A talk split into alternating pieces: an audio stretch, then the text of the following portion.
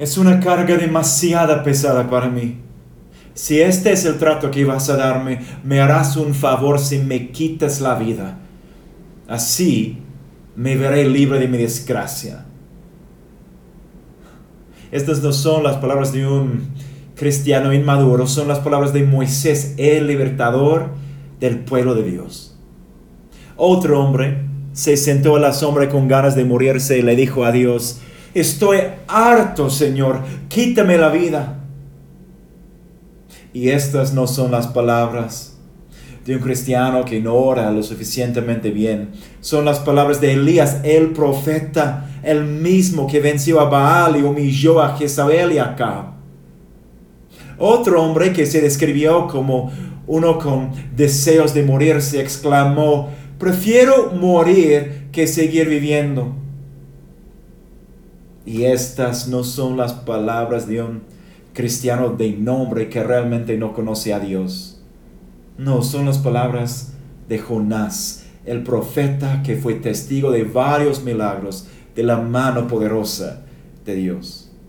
Aún otro hombre en la mitad de un sufrimiento extremo le preguntó a Dios, ¿por qué no perecí al momento de nacer? ¿Por qué no morí cuando salí del vientre? ¿Por qué me hiciste salir del vientre? Quisiera haber muerto sin que nadie me viera. Preferiría no haber existido y haber pasado del vientre a la tumba. Estas tampoco son las palabras de un cristiano que no lee su Biblia y por eso se siente así. Son las palabras de Job, el hombre que Dios mismo llamó un hombre recto.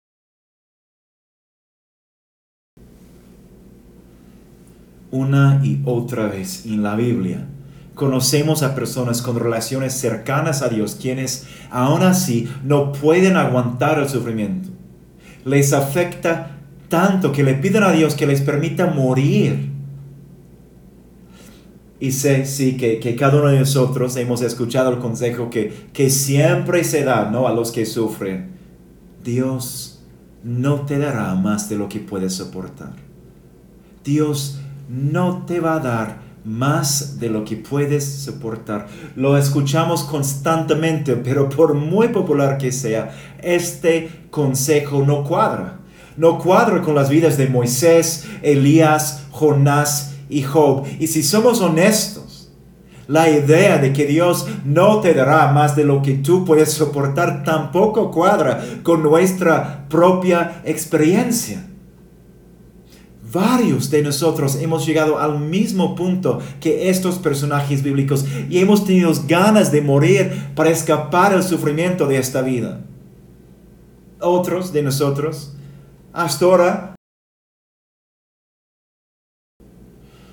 pero sabemos que ya hemos pasado el punto de lo que podemos soportar y nos estamos quebrando bajo la presión.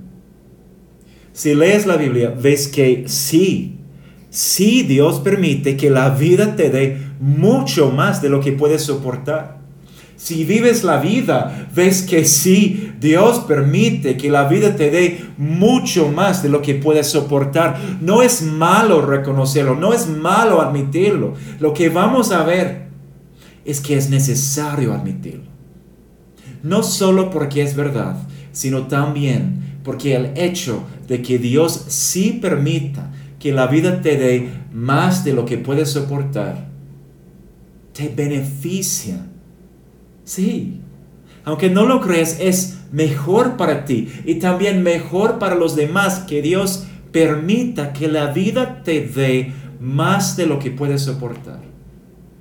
Esto aprendemos de la vida de Pablo un hombre que experimentó el sufrimiento en sus varias formas y de lo que nos comparte en 2 de Corintios 1, el 3 al 11. Vamos justo ahí a 2 de Corintios 1 y vamos a leer juntos el 3 al 11. Pablo, escribiéndoles a los de Corintio, dice lo siguiente, lo siguiente perdón. Alabado sea el Dios y Padre de nuestro Señor Jesucristo, Padre misericordioso y Dios de toda consolación, quien nos consuela en todas nuestras tribulaciones, para que con el mismo también nosotros podamos consolar a todos los que sufren. Pues así como participamos abundantemente en los sufrimientos de Cristo, así también por medio de Él tenemos abundante consuelo. Si sufrimos, es para que ustedes tengan consuelo y salvación. Y si somos consolados, es para que ustedes tengan el consuelo que los ayude a soportar con paciencia los mismos sufrimientos que nosotros padecemos. Firme es la esperanza que tenemos en cuanto a ustedes porque sabemos que así como participan de nuestros sufrimientos, así también participan de nuestro consuelo. Hermanos, no queremos que desconozcan las aflicciones que sufrimos en la provincia de Asia Estábamos tan agobiados bajo tanta presión que hasta perdimos la esperanza de salir con vida. Nos sentíamos como sentenciados a muerte. Pero eso sucedió para que no confiáramos en nosotros mismos, sino en Dios, que resucita a los muertos. Él nos libró y nos librará de tal peligro de muerte. En Él tenemos puesta nuestra esperanza y Él seguirá librándonos. Mientras tanto, ustedes nos ayudan orando por nosotros. Así muchos darán gracias a Dios por nosotros a causa del don que se nos ha concedido en respuesta a tantas oraciones. Cuando leemos estas palabras del apóstol Pablo en 2 de Corintios 1. Estamos leyendo las palabras de un hombre que conoce el sufrimiento. Él conoce el sufrimiento físico, espiritual, emocional, mental. Es un hombre que, que muchas veces, de hecho, recibió mucho más de lo que podía soportar un hombre, entonces, como nosotros y de su experiencia y sus palabras sacamos nuestro primer punto. Y nuestro primer punto es, cuando no puedes soportar lo que la vida te da, puedes conocer a Dios como realmente es. Cuando no puedes soportar lo que la vida te da, puedes conocer a Dios como realmente es. Es lo que vemos en el versículo 3. Dice, alabado sea el Dios y Padre de nuestro Señor Jesucristo. Padre misericordioso y Dios de toda consolación, quien nos consuela en todas nuestras tribulaciones. Con una sola oración, Dios a través de Pablo nos enseña por lo menos cuatro cosas importantes sobre quién realmente es en primer lugar, Dios como realmente es, es la clave para entender el sufrimiento como realmente es. Dios como realmente es, es la clave para entender el sufrimiento como realmente es. A ver, ya vimos que en todo el pasaje Pablo habla de su sufrimiento y el de los corintios también. Pero fíjate que, que al, al abordar el tema, en el versículo 3 y al concluir el tema del sufrimiento en el versículo 11, Pablo no se enfoca en el sufrimiento en sí. No, no, no. Pablo se enfoca en Dios. Y esto nos enseña que para realmente entender nuestro sufrimiento tenemos que empezar, como Pablo hace en el versículo 3, y concluir, como Pablo hace en el versículo 11, con Dios. O sea, solo por medio de ver a Dios como realmente es, podemos ver nuestro sufrimiento como realmente es. En segundo lugar, Dios como realmente es. Es lo que dice el versículo 3. Cuando sufres, un Padre misericordioso es justamente lo que necesitas. Para los niños, buscar a un Padre misericordioso para tratar su sufrimiento es un reflejo natural. Hasta la fecha, y ya son adolescentes, pero cuando mis hijos sufren, no importa lo que sea, su primera respuesta es llamarme a mí. Y desafortunadamente como adultos olvidamos que esto es lo que necesitamos o no sabemos cómo acercarnos a nuestro Padre misericordioso. Pero como nuestro Padre misericordioso, nuestro sufrimiento le importa muchísimo a Dios. Piensa, ¿no? En los ejemplos que usamos para abrir la predicación. Cuando Elías le dijo a Dios, estoy harto, Señor, quítame la vida. Dios respondió como Padre misericordioso. No le regañó, no le criticó, no se alejó de Elías. No, no, no, Dios como Padre misericordioso lo tocó. Lo tocó con amor y compasión. Le cocinó una comida, le dio agua y escuchó con paciencia todas sus quejas y llantos. Dios hizo varias cosas que para muchos parecen muy poco espirituales pero que fueron exactamente lo que Elías necesitaba. ¿Por qué? Porque eso es lo que hacen los padres misericordiosos y Dios como realmente es, es un Padre misericordioso. Nuestro sufrimiento entonces no es un obstáculo para conocer a Dios, es un medio para conocerlo como nuestro Padre misericordioso. En tercer lugar, Dios como realmente es, es Padre de nuestro Señor Jesucristo. También nos lo dice el versículo 3. Al decirnos que, que Dios es el Padre de nuestro Señor Jesucristo, Pablo nos está recordando que Dios también, Dios también conoce el sufrimiento. El Dios de nuestra Biblia, amigos, no es un Dios que se separa de la experiencia humana.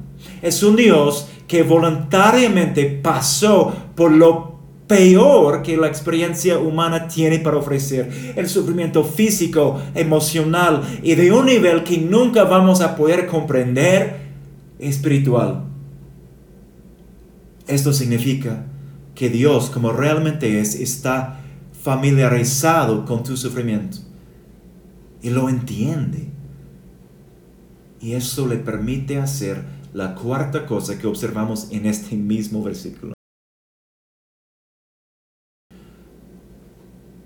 En cuarto lugar, Dios como realmente es, es Dios de toda consolación, quien nos consuela en todas nuestras tribulaciones.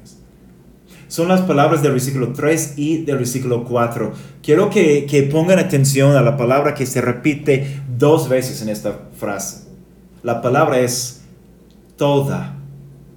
Dios es el Dios de toda consolación quien nos consuela en todas nuestras tribulaciones. Esto quiere decir por lo menos dos cosas. Primero, que Dios es la fuente de la consolación.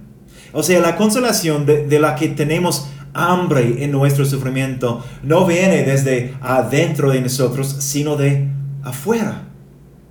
Y la fuerza emocional que, que anhelamos cuando sufrimos no viene desde adentro, sino de afuera del Dios de toda consolación.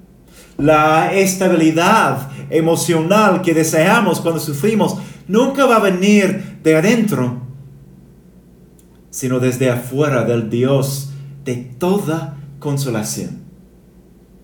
Y la segunda toda de este pasaje nos revela que no haya no hay, perdón, ninguna tribulación en la que Dios no te pueda consolar.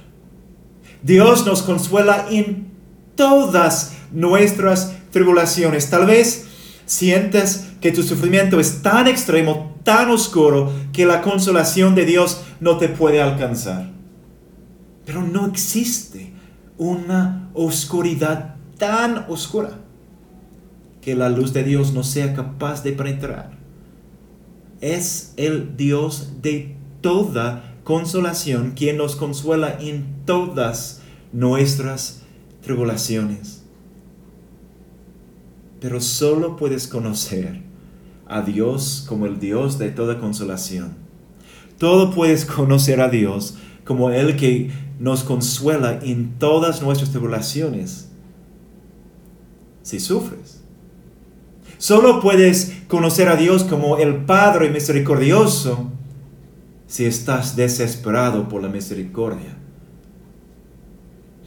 Esto no quiere decir de ninguna manera que el sufrimiento sea bueno,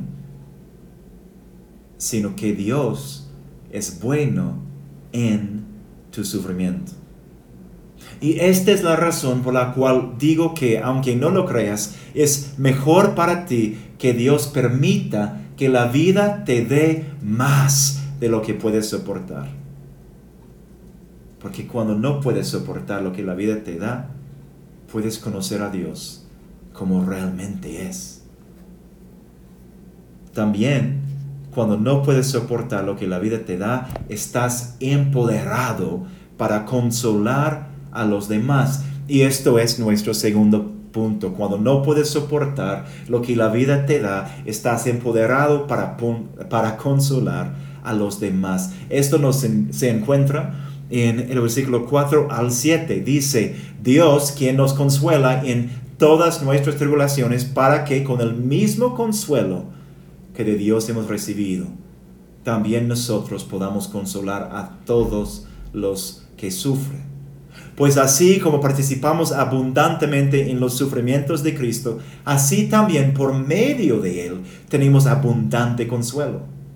Si sufrimos, es para que ustedes tengan consuelo y salvación. Y si somos consolados, es para que ustedes tengan el consuelo que los ayude a soportar con paciencia los mismos sufrimientos que nosotros padecemos.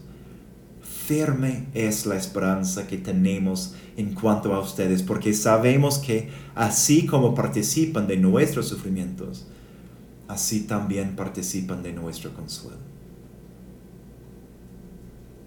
cuando no puedes soportar lo que la vida te da, no solo recibes el consuelo de Dios, sino que también te conviertes en un vehículo del consuelo de Dios para los demás. Pablo dice eso en el versículo 4, Dios quien nos consuela en todas nuestras tribulaciones, para que con el mismo consuelo que de Dios hemos recibido, también nosotros podamos consolar a todos los que sufren. Pablo dice que Dios nos consuela en todas nuestras tribulaciones para que podamos consolar a todos los que sufren con el mismo consuelo. Es decir, Dios te consuela con la expectativa de que a través de ti Él va a poder consolar. Casi cada vez que me dan un micrófono, te recuerdo que Dios te creó y te redimió para un propósito. ¿Y cuál es dicho propósito? Dicho propósito es reflejar la imagen de tu Creador y Redentor y dar a los demás en su sufrimiento el mismo consuelo que tú has recibido en el tuyo. Es una forma poderosa, una forma significativa de hacerlo. En otras palabras, otras personas van a conocer a Dios como el Dios de toda consolación a través de ti. Y lo interesante de verdad es que solo, otra vez, solo puedes reflejar la imagen de Dios de toda consolación si has sufrido. Porque solo los que sufren tienen el privilegio de conocer a Dios como realmente es, el Dios Escúcheme bien, por favor, es muy importante que notemos que el texto no dice que el sufrimiento es bueno. Dice que el consuelo de Dios en medio del sufrimiento es bueno. Es decir, tu sufrimiento, hermano, tu sufrimiento, hermana, es terrible, horroroso, doloroso. Pero tu sufrimiento en sí no te dice toda la historia, porque cuando sufres, Dios aún está haciendo cosas buenas. No solo va a consolarte a ti, sino también al empoderarte para consolar a los demás con el mismo consuelo que has recibido, reflejando su imagen a los que más, pero más lo necesitan ver. Y esto es un privilegio incomparable. Y también, si puedo ser honesto, es un alivio, porque a veces una de las partes más difíciles de sufrir es sentirte sin propósito es sentirte sin la habilidad de contribuir a nadie de una forma significativa. Y este pasaje te dice que aún en tu sufrimiento tienes tanto el propósito, sí, como la habilidad para servir a otras personas al reflejarles la imagen de tu Creador y Redentor. Otra vez, todo eso no significa que el sufrimiento sea bueno, sino que Dios es bueno en tu sufrimiento. Y esta es la razón por la que digo que aunque tú no lo creas, es mejor para ti y mejor para los demás que Dios permita que la vida te dé más de lo que tú puedes soportar. Porque cuando no puedes soportar lo que la vida te da, puedes conocer a Dios como realmente es y estás empoderado y la historia continúa.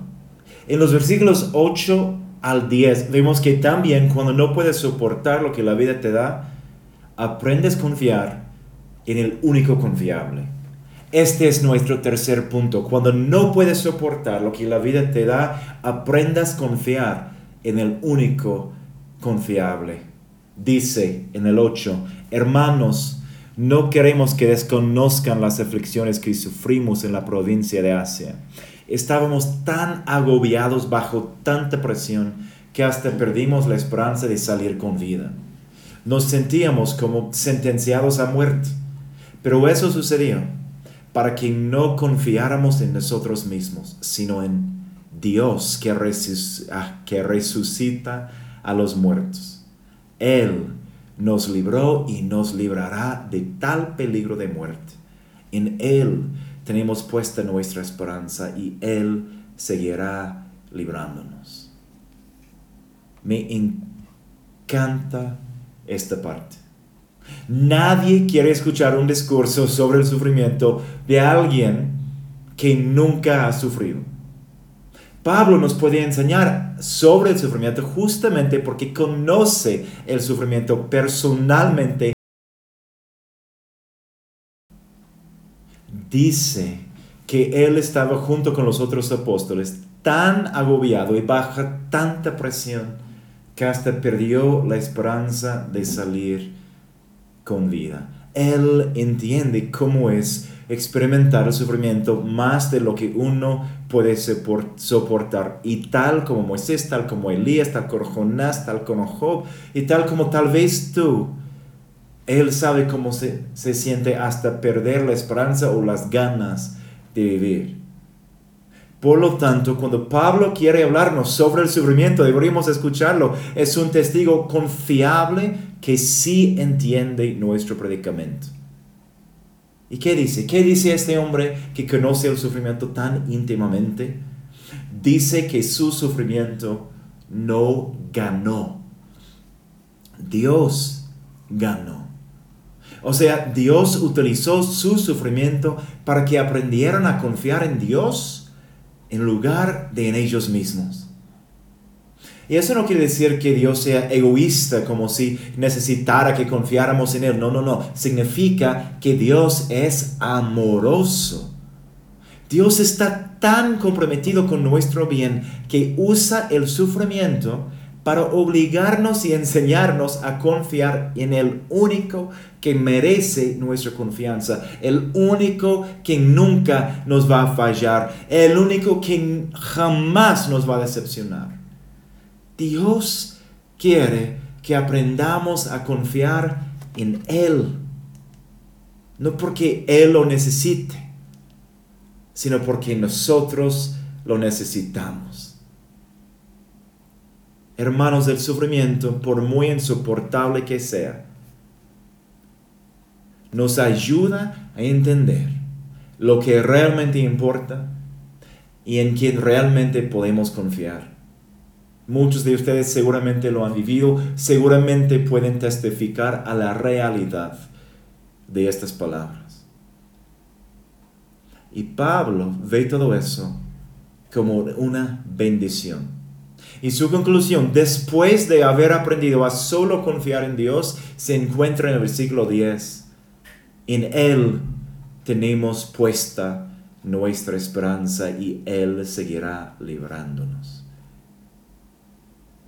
la cosa más peligrosa del mundo no es el sufrimiento. La cosa más destructiva del mundo no es el dolor. La cosa más peligrosa y más destructiva de todo el universo es confiar en algo o en alguien en lugar de Dios. Solo Dios te puede liberar en esta vida y en la próxima. Solo Dios te puede asegurar en esta vida y en la próxima. Solo Dios no te va a dejar caer ni en esta vida ni en la próxima.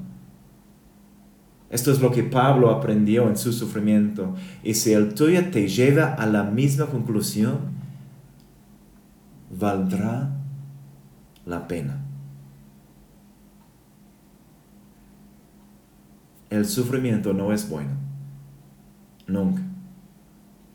Pero lo que Dios hace en y a través de aquel sufrimiento es maravilloso. Por eso digo que es mejor para ti que Dios permita que la vida te dé más de lo que puedes soportar. Porque cuando no puedes soportar lo que la vida te da, puedes conocer a Dios como realmente es. Estás empoderado para consolar a los demás y aprendas a confiar en el único confiable. Y para terminar, cuando no puedes soportar lo que la vida te da, también aumentas la fe de los demás y la gloria que Dios recibe. Y aquí tenemos nuestro cuarto y último punto lo vemos en el versículo 11. Dice, mientras tanto, ustedes nos ayudan orando por nosotros. Así, muchos darán gracias a Dios por nosotros a causa del don que se nos ha concedido en respuesta a tantas oraciones.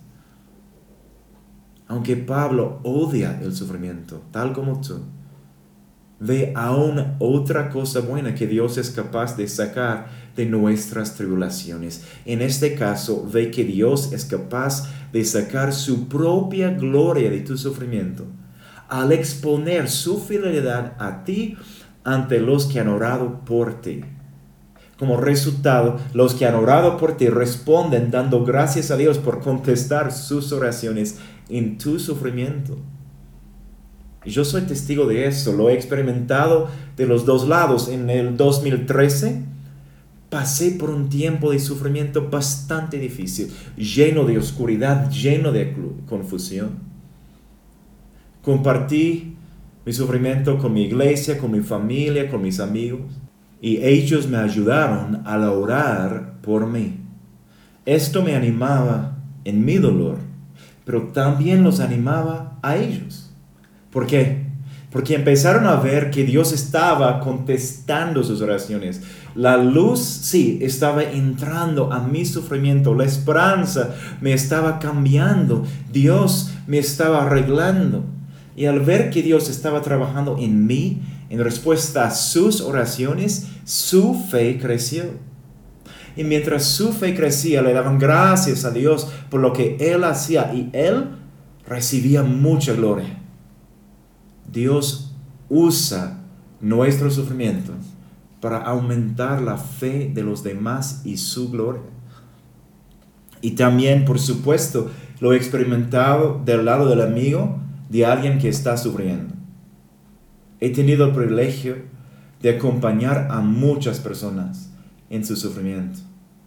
Y Por supuesto, he orado incontables veces por cada uno y te digo por experiencia propia, hay pocas cosas más poderosas que ver a Dios contestando tus oraciones por alguien que amas y que está sufriendo.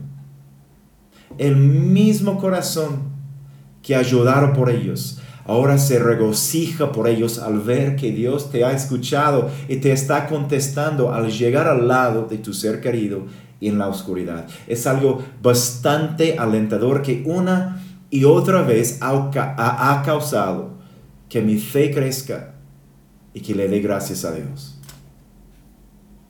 Pero hay algo interesante y lo vemos de nuevo. Solo se pueden experimentar estas bendiciones si como sufrientes compartimos nuestro sufrimiento con nuestra comunidad. Es que ellos no pueden orar por nosotros si no saben qué estamos enfrentando. Y no pueden ver a Dios contestando sus oraciones si no les permitimos ver nuestras vidas. No digo que deberías compartir tu sufrimiento con todos. En general, ni es necesario ni sabe. Lo que sí digo es, es que deberías compartir tu sufrimiento con algunos en los que confías, no solo porque te ayuda a ti, sino también porque les va a servir a ellos al aumentar su fe y a Dios al aumentar la gloria que recibe. Otra vez les voy a decir, el sufrimiento no es bueno. Sin embargo, Dios es más poderoso que el sufrimiento y hace muchas cosas buenas en Él y a través de Él. Cuando no puedes soportar lo, que la vida te da, puedes conocer a Dios como realmente es. Estás empoderado para consolar a los demás. Aprendas a confiar en el único confiable y aumentes la fe de los demás y la gloria que Dios recibe. La diferencia de lo que has escuchado, sí, Dios permite que la vida te dé más de lo que puedes soportar, porque te beneficia en las cuatro maneras que hemos revisado. Pero las buenas nuevas son que Dios nunca, Dios jamás va a permitir que la vida te dé más de lo que Él puede soportar en tu lugar. Por eso Dios vino a la tierra en carne y hueso para cargar todo lo que no puedes soportar.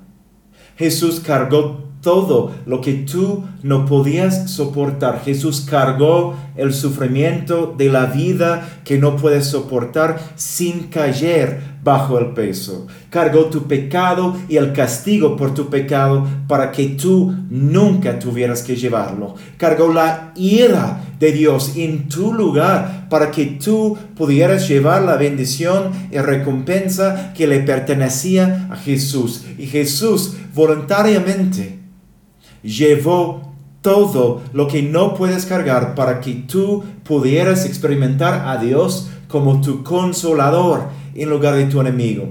Para que pudieras reflejar su imagen al compartir su consolación con los demás. Para que pudieras aprender a confiar en Él en lugar de confiar en algo o alguien que te iba a fallar. Y para que pudieras ser usado por Él para aumentar la fe de los demás y aumentar su gloria. Todo esto es tuyo, porque Jesús cargó lo que tú no pudieras haber soportado. Dios sí permite que la vida te dé más de lo que puedes soportar, pero jamás permitirá que la vida te dé más de lo que Él puede soportar en tu lugar. Por eso Jesús dijo en Juan 15, 5, separados de mí, no pueden ustedes hacer nada. Y tiene toda la razón. Pero la buena noticia es que nunca tendrás que hacer nada separado de Él. Si tu fe está en Jesús y el hecho de que Él llevó tu carga en tu lugar, estás unido a Él y nada te puede separar de Él ni de su amor. Nada. Ni siquiera tu sufrimiento, ni siquiera tus dudas, tus ganas de escapar de la vida, absolutamente nada. Porque aunque tú no puedes soportar la carga, Él sí puede. Y Él lo va a hacer hasta que venga